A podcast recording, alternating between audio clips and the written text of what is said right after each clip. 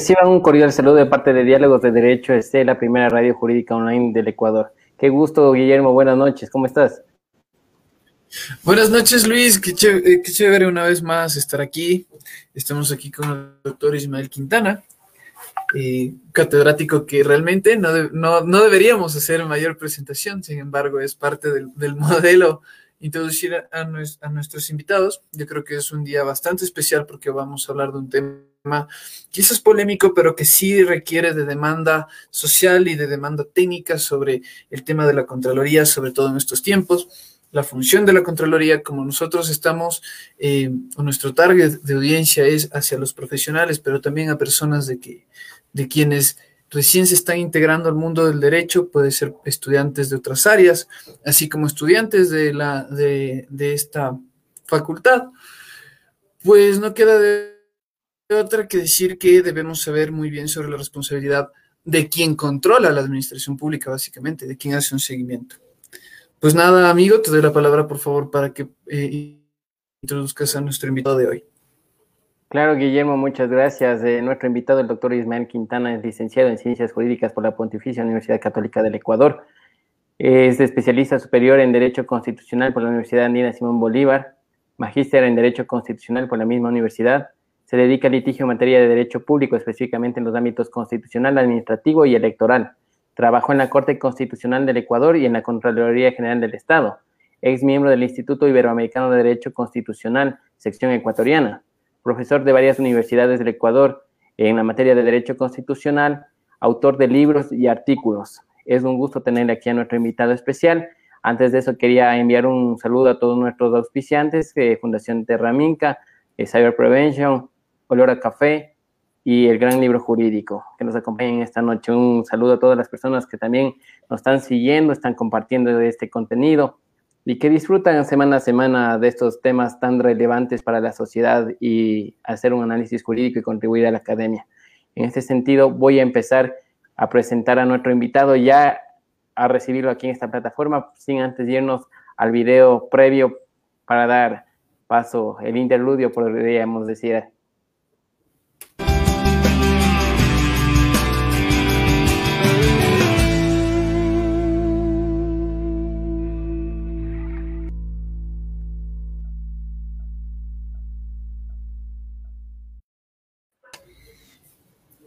Buenas noches, doctor, qué gusto. Bienvenido a Diálogos de Derecho C. Hola Luis, buenas noches, un abrazo para usted, un abrazo para Guillermo, para todos los amigos de, de Derecho S. Gracias por su gentileza en invitarme.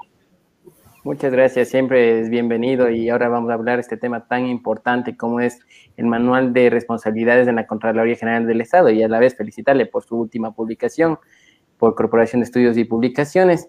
En este sentido, vamos a empezar con la entrevista. Te doy la palabra, Guillermo. Muchísimas gracias, Luis. Doctor, eh, sin mayor preámbulo, ¿nos puede hablar acerca de la naturaleza, las características y función de la Contraloría General del Estado para quienes nos oyen? Básicamente, ¿qué es la Contraloría y qué hace la Contraloría General? A ver, la Contraloría General del Estado es, en palabras muy sencillas, un órgano esencial y vital para el tema del combate a la corrupción. De hecho, ayuda básicamente a aplicar en la realidad el principio constitucional de responsabilidad, que incluso nosotros lo tenemos eh, constitucionalmente establecido. No puede abrir el artículo 233 de la Constitución y usted va a encontrar ahí que es básico en un Estado de Derecho que los funcionarios públicos, por, sus actos, por sus omisiones reñidos con el ordenamiento jurídico, tengan que enfrentar diversas responsabilidades. Entonces, nosotros sabemos que el Estado, a través de sus instituciones y de sus agentes, los servidores públicos, eh, maneja, maneja recursos que son finalmente de, de todos los ciudadanos, recursos que los llamamos públicos. Y para que se rinda cuentas del manejo de estos recursos, en el caso ecuatoriano, como ocurre en muchas otras naciones, por supuesto, se establece, al menos desde el año 1927, con una muy antigua ley que se llamaba la Ley de Hacienda en esa, en esa época, y luego de una visita que hizo acá en el Ecuador, ustedes recordarán esta famosa misión Kemerer en el gobierno interino de eh, del doctor Isidro Ayora, se recomienda al Estado ecuatoriano y al gobierno de la época la creación de un órgano llamado Contraloría General del Estado. Este órgano que nace con la idea de efectivamente hacer un control eh, de carácter gubernamental, una auditoría al buen manejo de los recursos públicos, por un lado, y por otro lado, al desempeño correcto eh, en el cargo que se le entrega a los funcionarios públicos. De tal manera que la Contraloría nace con esa idea y posteriormente ha pasado por algunas reformas. Esta ley de Hacienda luego pasó en el año 74, 76 a ser modificada, a ser sustituida por esta otra ley orgánica de administración financiera y control que le fue entregando cada vez más algunas atribuciones a la Contraloría General del Estado pero que finalmente encuentra un desarrollo un poco más interesante con ya una ley específica, la ley de 2002 de la ley orgánica de la Contraloría General del Estado, que es la ley que se mantiene hasta ahora con algunas reformas, algunas modificaciones. Puntualmente, entonces, ¿qué hace la Contraloría? La Contraloría hace control gubernamental del correcto manejo de los recursos públicos a través de qué? A través de un sistema de auditorías, auditorías que podrían ser de carácter interno como de carácter externo. Pero en todo caso, ambas auditorías están en manos de la Contraloría, las auditorías internas, que en todo caso están manejadas por equipos designados por el propio Contralor, pero que se instalan de modo, eh, digamos, de modo permanente al interior de cada institución pública para garantizar una especie de autocontrol. Mientras que hay auditorías externas que están ya de suyo en manos de la Contraloría General del Estado. Entonces usted tiene un primer mecanismo de control gubernamental a través de estas auditorías que finalmente se cristalizan a través de los famosos exámenes especiales. Eh, muchas veces usted habrá escuchado este tema del, del, inicio de los exámenes especiales y que al culminar el examen especial se elabora un informe. A base de este informe, entonces, varios órganos internos de la Contraloría General del Estado lo que hacen es eh, predeterminar responsabilidades y, en esa, y ahí pasamos a la segunda gran misión constitucional de la Contraloría General del Estado, que es la de dirigir el sistema de establecimiento de responsabilidades. Unas que pueden ser de orden administrativo y otras que pueden ser de orden civil, las famosas glosas, que podrían ser eh, por afectación o perjuicio económico al Estado, responsabilidades civiles, o glosas también eh, emitidas a través de órdenes de reintegro, que es cuando eh, el agente estatal ha producido, ha provocado un pago indebido a quien no debía beneficiarse de un pago proveniente del uso de recursos públicos. Y también lo otro que es el, eh, el, establecimiento de indicios de responsabilidad penal, que si usted quiere luego comentamos, que ventajosamente ya ha sido corregido por una sentencia de la Corte Constitucional actual que finalmente declaró inconstitucional, ustedes recordarán, este requisito de procedibilidad que estableció el 581 eh, del Código Orgánico Integral Penal eh, como condición previa al inicio de la acción penal a que exista el informe de Contraloría en materia de peculado y enriquecimiento ilícito. Afortunadamente, esa limitación inconstitucional que se hacía a las facultades de Fiscalía General del Estado fue corregido por la Corte, pero eso no quiere decir que eh, Contraloría no puede determinar indicios de responsabilidad penal. Así que básicamente esa es la naturaleza de esta institución, es una institución eh, de orden administrativo, ejerce, como yo suelo señalar, potestades de policía administrativa, es decir, de control de la regularidad del ordenamiento jurídico a través de estas competencias que de modo general les he comentado. Muchísimas gracias, doctor. Es interesante ver eh, usted dice la policía, ¿no? El, gran auditor de la administración pública. Y bueno, con las, con las preguntas que va a hacer Luis, vamos a ver la problemática actual. Contigo, amigo. Gracias, Guillermo. Estimado doctor, la situación se ha vuelto problemática en la Contraloría General del Estado y vemos que en los medios de comunicación y en diferentes escenarios se genera una crítica respecto al Contralor Celi, que está en este momento con prisión preventiva dentro del caso de las torres. ¿Nos podría hablar un poco más de la situación actual, cómo debería desarrollarse, qué es lo que se está haciendo mal y qué es lo que debería estar en esta institución de una manera ética y transparente, podríamos decirlo así?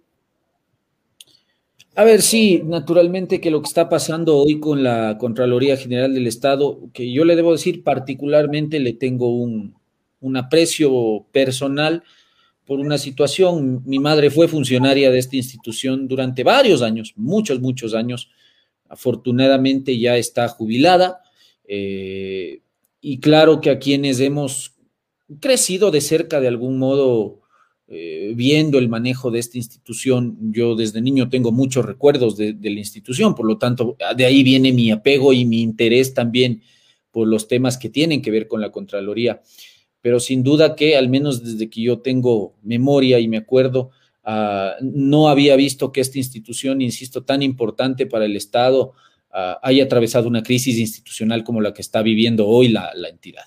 Eh, incluso desde su creación en 1927, si usted revisa la historia, esto no ha ocurrido nunca, ni siquiera cuando antiguamente con el sistema constitucional anterior los contralores eran designados a base de ternas, en su momento designados por el Congreso Nacional a base de ternas remitidas por el presidente de la República, luego invirtiéndose el sistema de designación donde era el presidente el que nombraba al Contralor a base de ternas del Congreso. Precisamente ahí se produjo una suerte de, crisis institucional tras la salida del Contralor Borrero, eh, Alfredo Corral Borrero.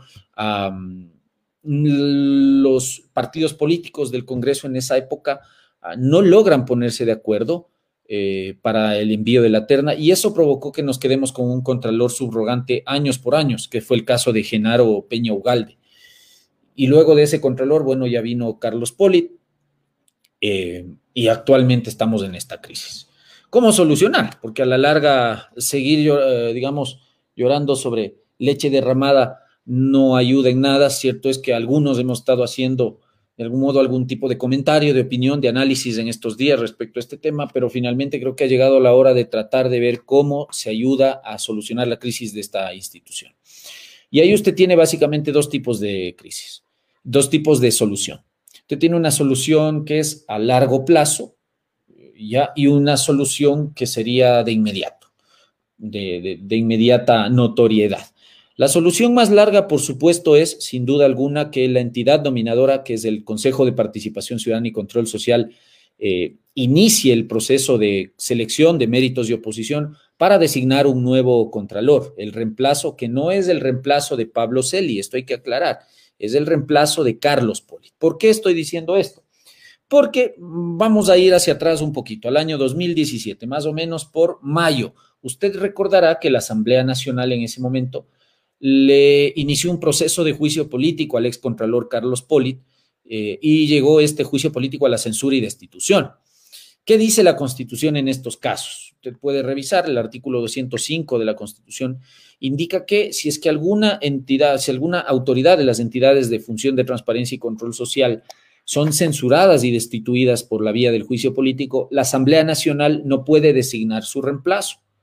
Pero el Consejo de Participación Ciudadana está obligado a iniciar inmediatamente un concurso de méritos de oposición para este sí nombrar al reemplazo del, censurado y destituido. De tal manera que lo que debía ocurrir en 2017 tras la censura y destitución de Carlos Polit era, número uno, aplicándose el artículo 33 de la Ley Orgánica de la Contraloría General del Estado, que su subcontralor, que era efectivamente Pablo Celi, eh, subrogue en funciones al, al, contralor ausente definitivamente, que era Carlos Polit, pero esta subrogación debía darse, como dispone el 33 de esa ley, hasta la designación del titular.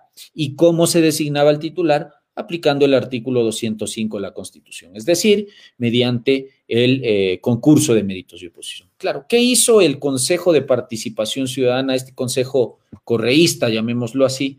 Eh, decidió no llamar al concurso. Y ustedes recordarán que el 4 de febrero de 2018 se llama una consulta popular y en esta consulta popular se eh, opta por nombrar a un consejo transitorio cesando al consejo que estaba en funciones.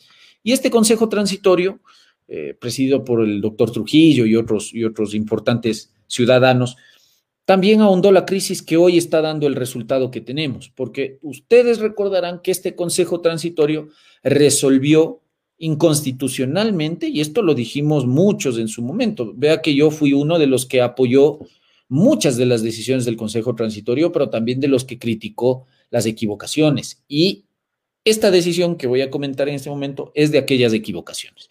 Y ahí el Consejo Transitorio decide ratificar en funciones a Pablo Celi hasta culminar el periodo para el que fue designado Carlos Poli, es decir, hasta 2022. Cuestión que, como les insisto, no está dispuesta en la Constitución.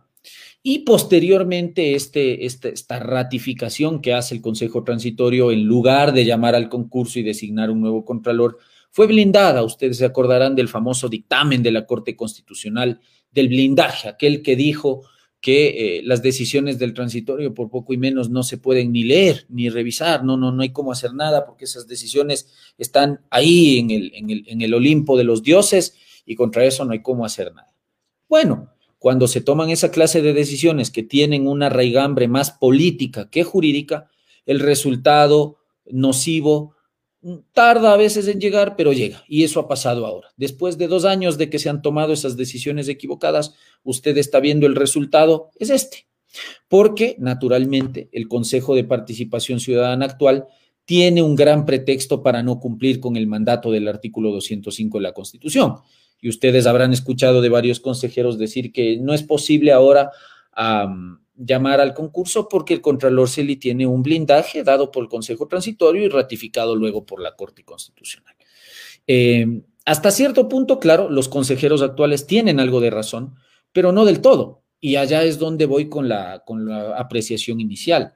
Porque si es que el Consejo cumple con la norma constitucional, el concurso que va a convocar no es para reemplazar al Contralor Pablo Celi, el concurso es para reemplazar a Carlos Polit, que era el contralor eh, titular e inicial.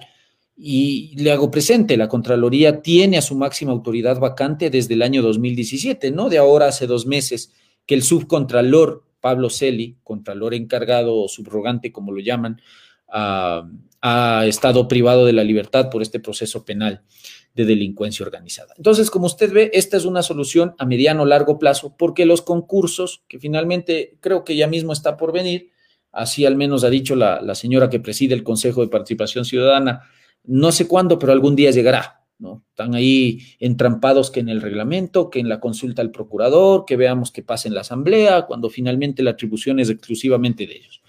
Pero estos concursos tardan tiempo y tardan entre cinco, seis y hasta siete meses. Entonces, por supuesto, que esa es una solución, como ustedes ven, a largo plazo. Y la gran pregunta será, bueno, hasta tanto, ¿qué hacemos con la Contraloría? Porque lo que no puede ocurrir, por supuesto, es que sigamos teniendo un Contralor que lamentablemente está vinculado primero a un proceso penal que tiene que ver con posible delito de corrupción y que sea esta persona la que pretenda seguir manejando la institución precisamente que controla el buen manejo de los recursos públicos, nada más y nada menos que desde una prisión preventiva. Eso, eso, eso jurídicamente no puede darse, pero además, lo más importante, desde lo ético tampoco. Entonces, usted tiene unas salidas que serían inmediatas. Naturalmente, la primera sería la renuncia del funcionario, pero se ha dicho que eso no va a ocurrir. Entonces, descartamos esa salida.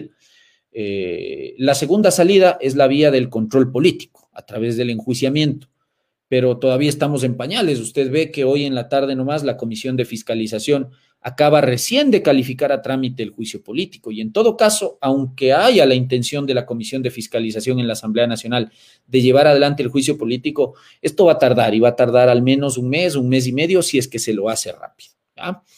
Eh, y la tercera alternativa, que es la que muchos hemos estado planteando, es que finalmente se entienda de una buena vez que sí, efectivamente la doctora Zárate, la subcontralora general del Estado designada por Pablo Celi, ha presentado una renuncia en días pasados, lo cual por supuesto ha contribuido a ahondar la crisis de la institución, pero hay que tener en cuenta lo que dispone el ordenamiento jurídico frente a las renuncias voluntarias. Y el artículo 102 del reglamento a la LOCEP, a la Ley Orgánica del Servicio Público, lo que indica es que la autoridad nominadora frente a una renuncia voluntaria tiene 15 días para aceptar esa renuncia. Caso contrario, si no lo hace en ese periodo de 15 días, esa renuncia, pasados esos 15 días, recién se va a entender aceptada.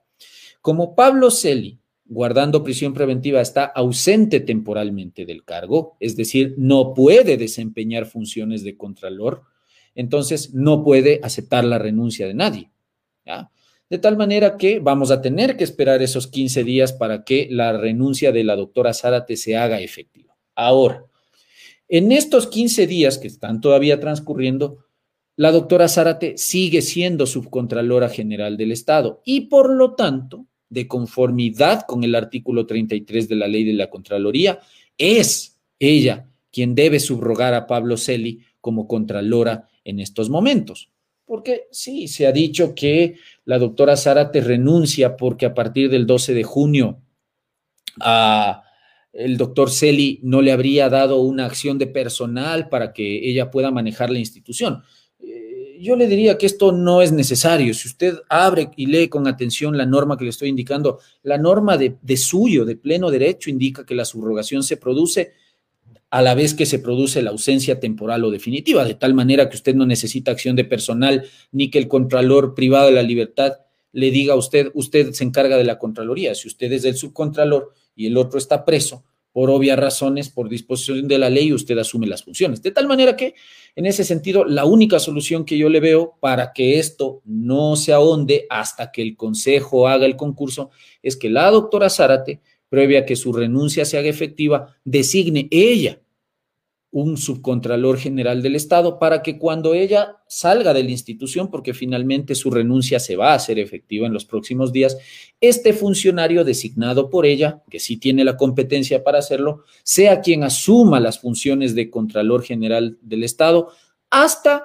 que el Consejo de Participación Ciudadana designe al titular, que será para un nuevo periodo de cinco años. De tal manera que yo voy descartando, por ejemplo, lo que se ha discutido en estos días, que es la posibilidad de un contralor encargado. Esta figura no está permitida en el ordenamiento jurídico para el caso del Contralor General del Estado.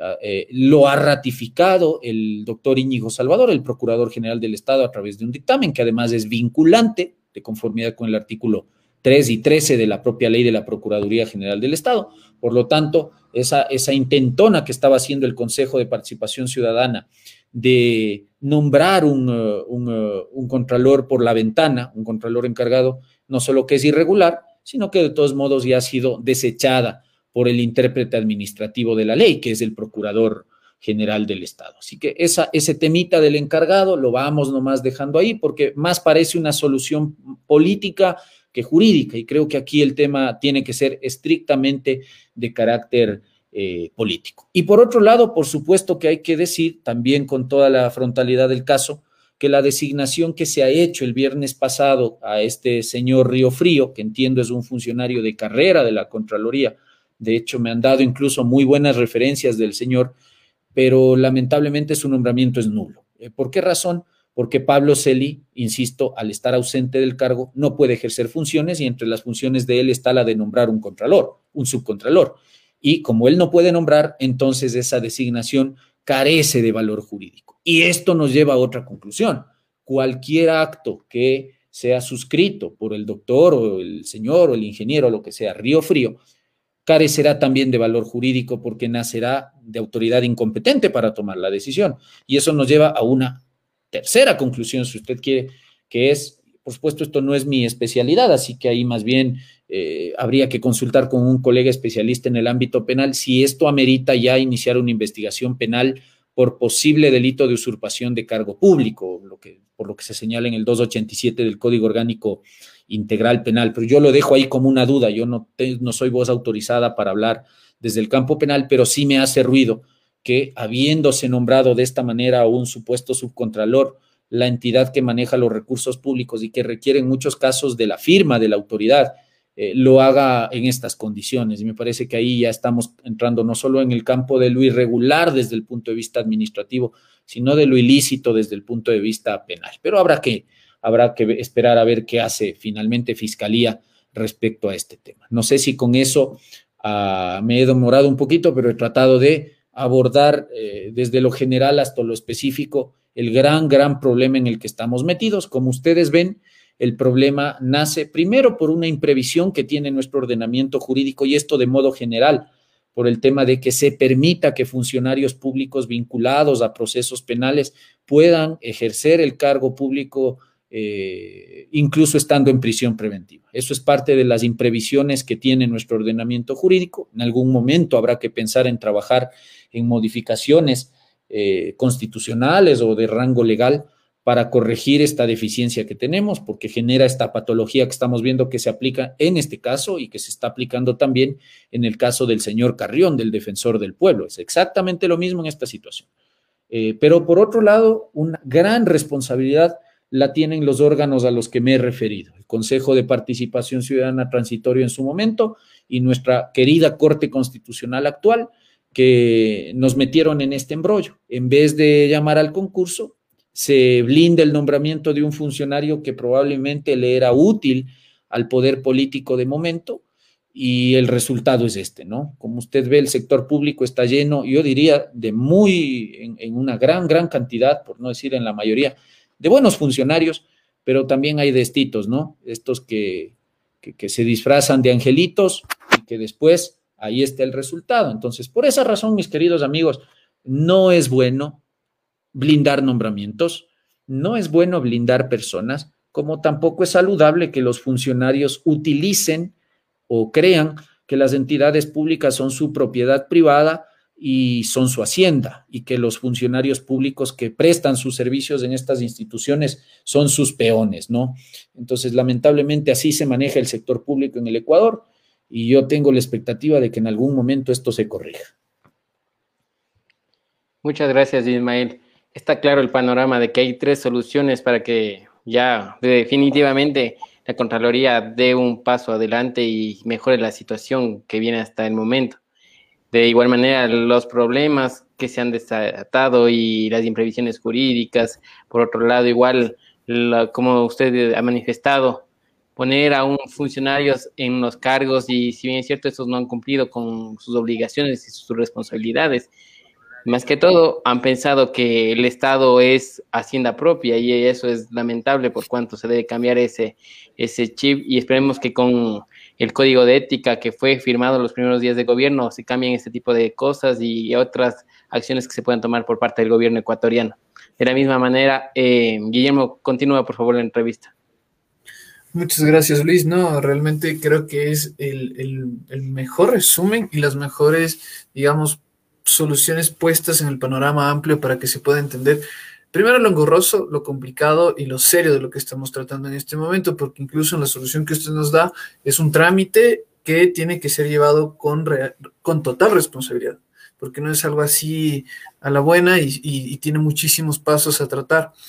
Eh, bueno, quisiera preguntarle, en su reciente obra, Manual de Responsabilidades en la Contraloría General del Estado, ¿qué aspectos usted ha resaltado? A mí, eh, de lo que pudimos ver del, índice del, libro un poco para investigar. A mí eh, le, decía un poco a Liz, me gustaba la parte ¿Quién controla al contralor? Creo que es hasta un título sumamente eh, interesante. Es realmente que quien no maneja derecho administrativo le saldrá esta pregunta cada vez y cuando. Entonces, un poco ahí, ¿qué es lo que usted pudiera eh, destacar sobre todo en su libro de El Manual de Responsabilidades en la Contraloría?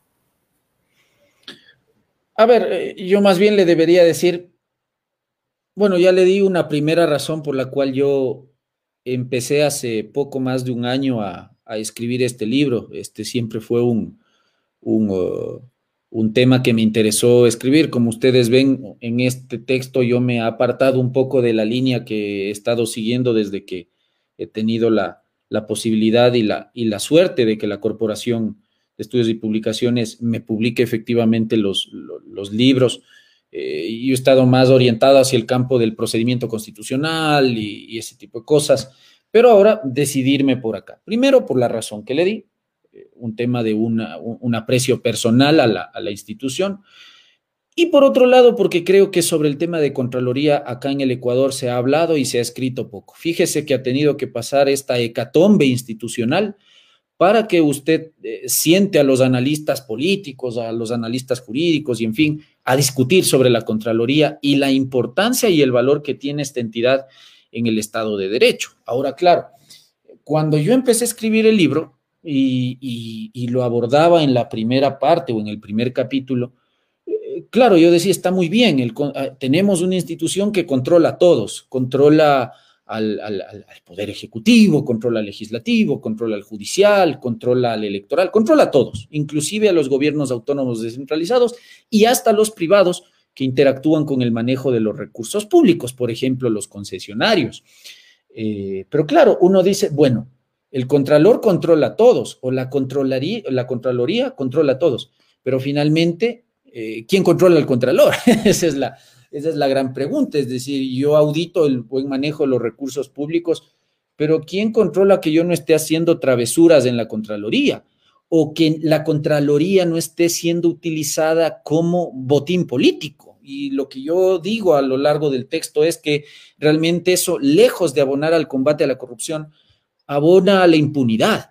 Eh, ¿Por qué razón? Porque si usted utiliza a la Contraloría como un instrumento de persecución política, que es lo que ha pasado lamentablemente en los últimos 14, 15 años, claro, usted tiene dos resultados. El primero, si es que el controlado es su pana, la actitud total, ¿no? Al punto de lo que se hacía antiguamente, de, o lo que se está diciendo que se ha hecho ahora, desvanecer glosas a cambio de amistades, favores, eh, incluso eh, dineros de por medio, como ha dicho Fiscalía. Eh, y en otros casos, cuando estás controlando a tu enemigo, la rigidez, la rigurosidad que deviene en arbitrariedad. Y eso no puede pasar. Entonces, para que eso no pase, se supone que deberían haber controles también al contralor.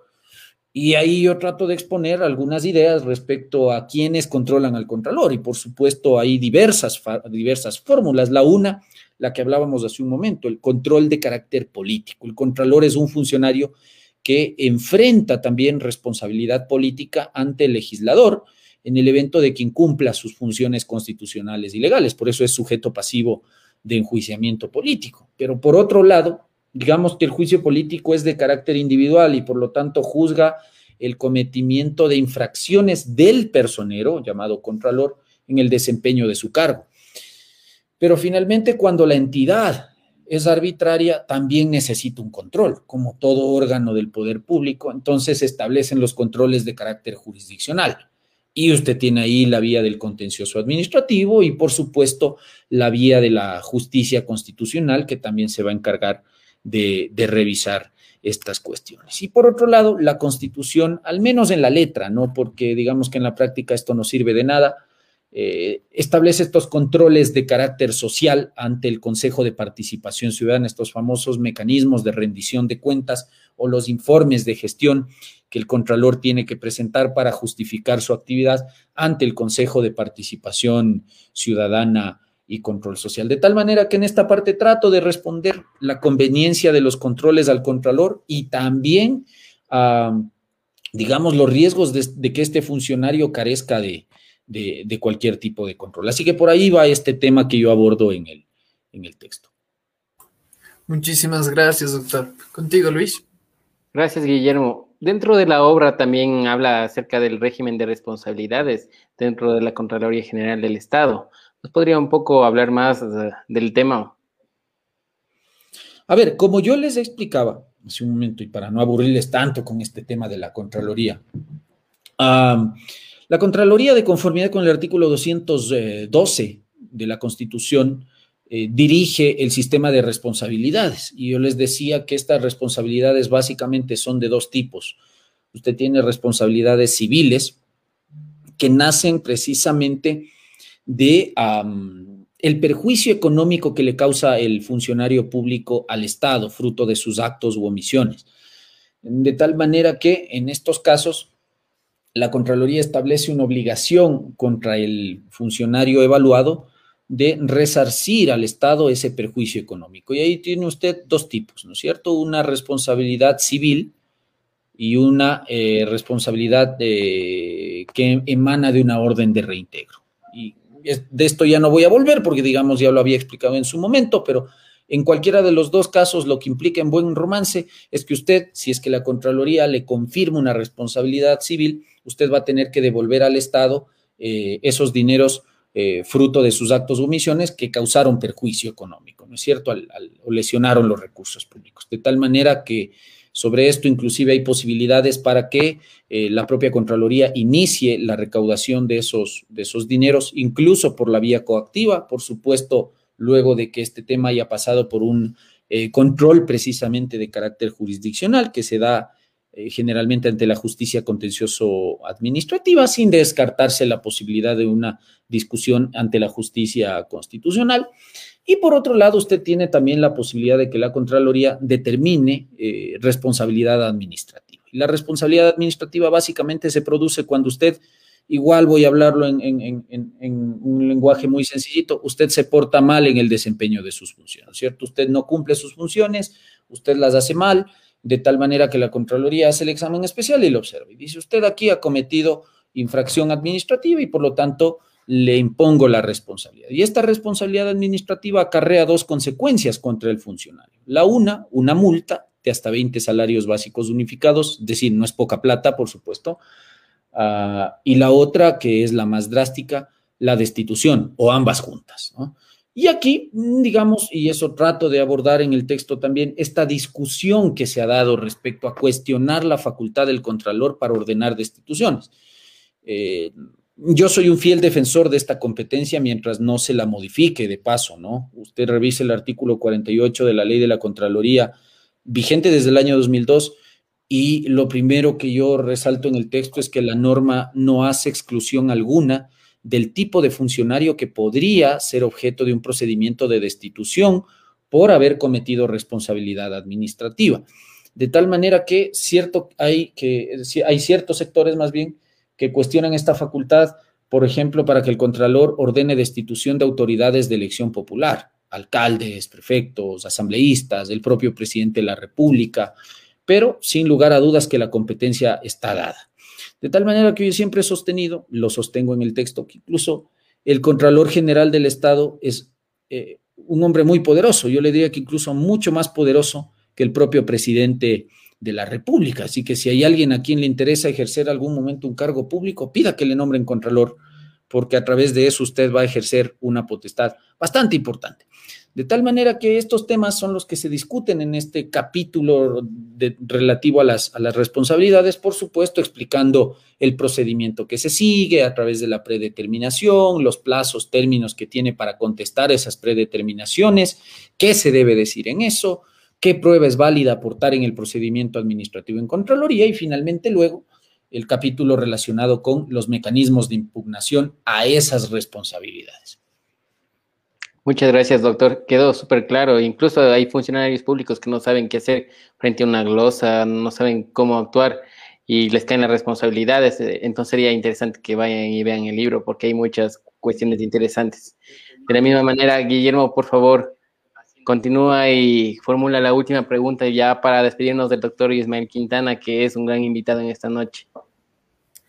Muchas gracias, Luis. Ya para concluir, doctor, entonces, digamos, en este caso que se supera el engorroso problema actual, que, bueno, pongámoslo ahí entre comillas porque es, bastante complejo, pero más allá de este tema actual, ¿cuáles serían los desafíos para esta institución eh, a futuro? ¿Qué, ¿Qué es lo que se le viene a la Contraloría en, desde el, desde el enfoque en que usted eh, lo vea, porque como usted mismo dice, es quizás uno de los más importantes, si no el más importante cargo que se tiene en la administración pública. A, la Contraloría sí le hace falta, yo le diría, un proceso de reingeniería interna de esos, perdón que la utilice la palabra, pero de esos brutales, ¿no? De tal manera que quien llegue a ocupar esa muy importante dignidad, que ojalá sea un ciudadano de valía, eh, un ciudadano respetable, pero además alguien que sepa lo que va a llegar a ser. O sea, ya basta de que la Contraloría esté manejada por gente improvisada, por gente que llega a hacer de la institución su negocio y que no llega a ser leal con la ciudadanía en primer lugar y con el ordenamiento jurídico, ¿no? De tal manera que eh, yo creo que el primer gran desafío que atraviesa la institución, bueno, el inmediato es, por supuesto, solucionar esta, esta crisis institucional, es decir, a nadie le conviene y al país no le conviene que la institución siga acéfala. De tal manera que hay un, un llamado a, a, mi amiga, porque Valentina es mi amiga, a asumir la responsabilidad que tiene ahora con el país, no solo con la institución, con el país. Deje nombrando un subcontralor, porque eso es lo que nos va a ayudar a salir de esta crisis. Eh, lo otro es permitir que don Pablo Celis siga nombrando desde la cárcel subcontralores y que vicie de nulidad las decisiones que debe tomar Contraloría. De tal manera que ese es el primer gran reto, ver cómo se soluciona esta crisis y finalmente eh, a quién vamos a nombrar como Contralor definitivo a través del concurso. Ojalá se haga el concurso también y no estemos pensando en hacer estas estupideces de nombrar eh, funcionarios encargados, ¿no? Eh, el primer desafío es ese, pero ya en el fondo, lo que le decía es, el Contralor que llegue a ejercer el cargo de modo definitivo, Ah, va a tener que empezar por lo interno, es decir, arreglar la casa por adentro. Porque si usted arregla por dentro la casa, pues luego el, desempeño externo de la función de, de, la institución, es decir, el cumplimiento de las misiones institucionales de Contraloría, se va a dar por sí solo. Si usted tiene buenos colaboradores en la institución, lo demás se da. Pero si usted llega y no limpia la institución, no limpia de los directores que deberían algunos salir, yo conozco algunos son muy buenos y creo que merecerán seguir, pero hay otros que incluso están ahora siendo muy cuestionados por la, por la, por la Fiscalía General del Estado. Usted veía ahí esos chats, esas cosas que realmente son ya vergonzosas. De tal manera que habrá que limpiar, nombrar gente buena al frente de las diversas direcciones que tiene Contraloría, pero básicamente el director de responsabilidades, el director de predeterminación de responsabilidades, el director de recursos de revisión, los directores de las diversas auditorías que tiene Contraloría. De tal manera que usted ve, el trabajo interno es titánico, porque Contraloría es una institución de las más grandes del país y habrá que hacer eso. Por otro lado, yo le diría que siempre eh, respetar al funcionario antiguo. En la Contraloría quedan pocos, pero esos pocos tienen su valía, tienen su conocimiento y tienen la experiencia para aportar en algo a la institución. Eh, lo otro será ya luego ir pensando en trabajar en unas reformas a la ley de la Contraloría. La ley nos ha quedado claro que tiene muchos vacíos, incluso en estos temas institucionales, y hay otros que yo trato de evidenciar en el, en el libro que ustedes muy gentilmente esta noche me han permitido comentar, eh, y eso hay que corregir. Habrá que ir trabajando en una, en una, o en una nueva ley, o tomar lo bueno de esta ley y corregir lo que está mal, eh, para contar con una buena ley que esté actualizada a nuestro sistema normativo actual, eh, a, nuestro sistema normativo vigente. Usted ve que hay muchos pasajes de la ley de la Contraloría que, que ya no se compadecen con la Constitución y con el ordenamiento que tenemos ahora, así que hay que actualizar esa ley. Em, y lo otro es ya un reto, pues, de carácter político, que es volverle a dar a la Contraloría el renombre y el prestigio que siempre tuvo. Históricamente, Contraloría tuvo estupendos contralores, los contralores que yo me acuerdo, Faiduti, uh, por supuesto el doctor Alfredo Corral Borrero, eh, Marcelo Merlo en su momento, por allá, por el gobierno de León Febres Cordero, uh, incluso el señor Rosero, Fernando Rosero, si la memoria no me falla, son de los contralores que hemos tenido, Solón, eh, Espinosa. Entonces, volver a eso, ¿no? Volver a que la institución tenga la importancia que debería tener y la respetabilidad. Y eso se va a cumplir solamente haciendo correctamente lo que Contraloría debe hacer. No volver a convertir a la Contraloría en un instrumento de persecución política como ha pasado los últimos años. Eh, y de esa manera creo que vamos a ir saliendo poco a poco. Así que como usted ve, los retos y los desafíos son enormes. Muchas gracias, doctor. Eh, qué gusto haberle tenido en esta noche y fue excelente la participación y la ponencia que nos ha dado, la entrevista como tal. Eh, un tema muy interesante, el tema de responsabilidades en la Contraloría General del Estado y sobre todo agradecer a todas las personas que nos han seguido a través de Diálogos de Derecho C.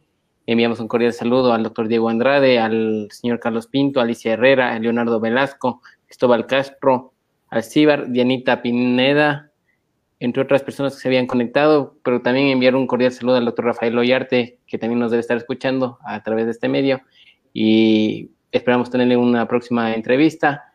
Agradecemos bastante, doctor, y hasta una próxima oportunidad. Una buena noche.